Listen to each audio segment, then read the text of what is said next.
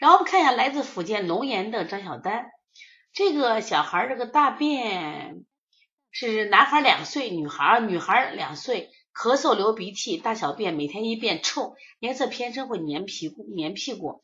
晚上睡觉迟，基本十点以后睡觉，没有明显出汗情况。肺炎、手足口病多，有腺样体面容，睡觉会有轻微打呼的情况。医生检查有轻微的鼻部炎症，只给吃药。眼睛一吹风就会掉眼泪。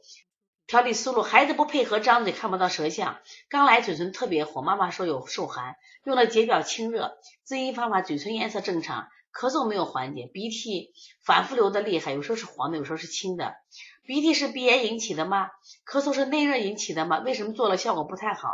其实我们现在到了这个季节，好多咳嗽就不好调了。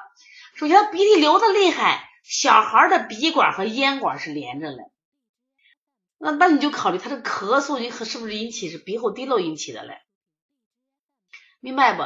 你像这个小孩儿。有时黄，有时青，他应该处在什么呀？处在寒热交杂的阶段，就是这个这个时间。那你像这种小孩儿，你要摸摸他的手心，摸摸他的脚心。刚才说大便都臭，我觉得内热很重，内热很重。你先清内热再解表，清内热再解。如果寒重是解表在前，清热在后，明白不？一定要先清内热。然后再解表。现在问题是这个小孩现在因为有腺样体面容，他不是一般的感冒，知道吧？很可能是鼻炎，很可能是鼻炎。因为现在小孩鼻炎小不点孩子太多了，所以我就觉得你应该是先清内热，然后不要按不要按感冒手法，我去按什么手法来做？你按鼻炎手法来做。这书上写的很清楚，有鼻炎手法啊。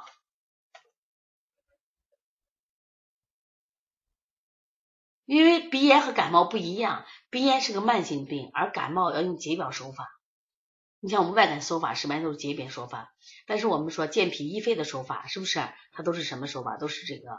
你看，我们比如说，我们要做鼻区的疏通的时候，我们手法的力度会大一些。但是我如果做感冒的话，手法都非常非常轻，两个是不一样的。我觉得你应该从 B 区入手可能好一点。这个小孩这个便是有黏黏膜吗？因为我看到这个地方好像一层白白的黏膜，看见没有？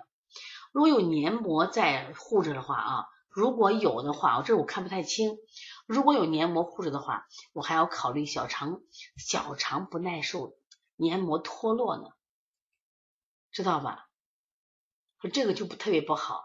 那你要跟就他都给孩子可以查他食物不耐受去了，因为食物不耐受啥意思？就食物进到身体了，不断刺激你，小肠会出现这种小肠黏膜脱落，严重的会出现隐血。